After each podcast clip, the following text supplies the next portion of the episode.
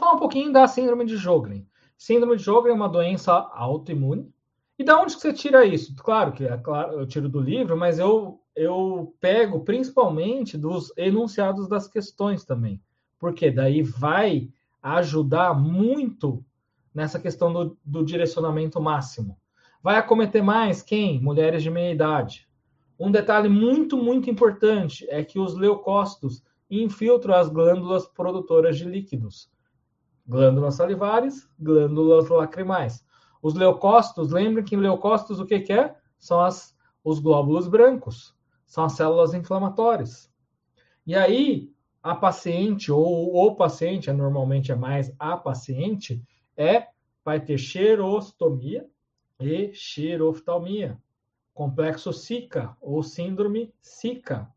Existe a síndrome de Jogren primária, que vai acometer somente as glândulas.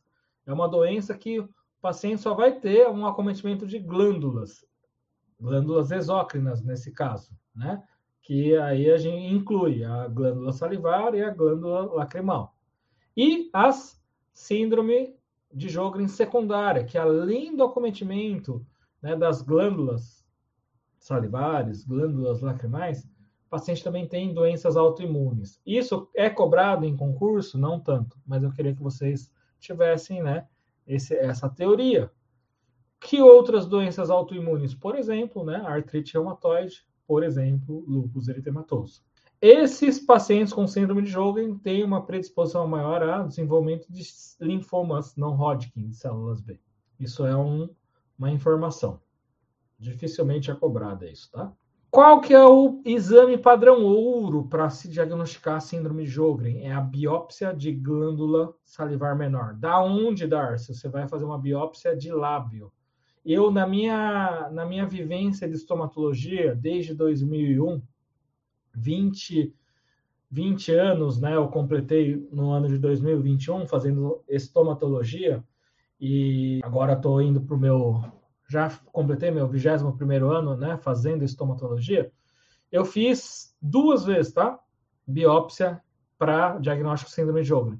Então, síndrome de Sjögren não é frequente. Em 21 anos de estomatologia, fazendo estomatologia, trabalhando numa prefeitura em São Paulo, eu fiz duas vezes diagnóstico de síndrome de Sjögren. Não é algo comum, então é infrequente, tá? Mas da onde você vai tirar? Vai fazer biópsia no lábio. Não tem lesão nenhuma. Vai pegar uma parte do lábio, vai anestesiar, vai fazer a remoção e tem que tirar uma glândula. Como que tira a glândula, Darcy? Na hora que você abre o lábio, né, faz a incisão, você vê que a glândula é uma estrutura arredondada, os ácinos de glândula salivar. E aí você consegue ver que é diferente a cor em relação a, ao músculo, porque o lábio é um músculo. É, a cor é vermelha. Né? E, e, a glândula, geralmente, ela é mais esbranquiçada, mais amarelada. E aí tem que abrir e tirar essa glândula. Então, é uma biópsia que se faz no lábio sem nenhuma lesão. E o que, que se encontra se o paciente tiver síndrome de Jogren? É, o Lucas está perguntando se vai falar mais a fundo. Tô, agora a gente está aprofundando, tá? Então, a, até agora a gente só respondeu as questões, eu só fiz um resumo. Agora tô, a gente está aprofundando, tá bom? E na, se o paciente tem síndrome de Jogren, o que, que acontece? O paciente, a gente encontra um infiltrado linfoplasmocitário. O que, que quer dizer isso? Infiltrado é, são um monte de células, linfo, linfócitos e plasmócitos. Infiltrado linfoplasmocitário.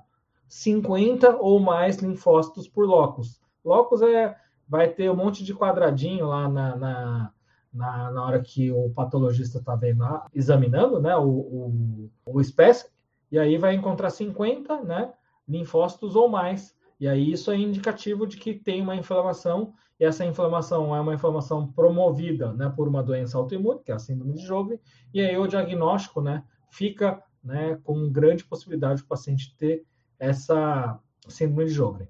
Como que a gente chama esse, é, essa inflamação da glândula? A gente chama isso de cialadenite linfocítica. Por que linfocítica? Porque a grande parte das células que fazem parte do, desse infiltrado são os linfócitos. Então, cialadenite é uma inflamação da glândula por conta dos linfócitos.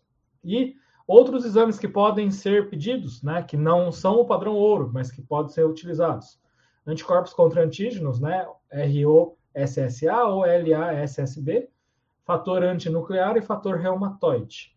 Para que, que tem que saber se tem esses fatores antinuclear, fator reumatoide? Porque daí pode descobrir se o paciente tem síndrome de Jogren secundária. E aí o paciente pode ter, por exemplo, é, lupus e síndrome de Jogren. Então, é, seria a síndrome de Jogren secundária, como a gente viu. Não existe um tratamento definitivo, o tratamento é paliativo, o tratamento é para aliviar os sinais e sintomas.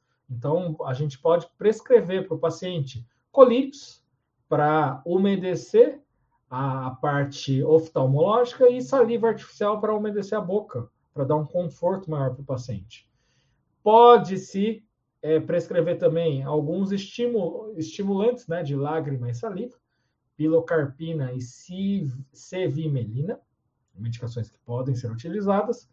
E para uma forma de reduzir a inflamação, que medicação que a gente pode usar que vai fazer com que haja uma, uma redução da inflamação? Corticoides, porque o corticoide é um anti-inflamatório esteroidal. Então, esse anti-inflamatório esteroidal vai diminuir a presença de células inflamatórias. E pode-se também utilizar alguns imunossupressores, como, por exemplo, a ciclosporina.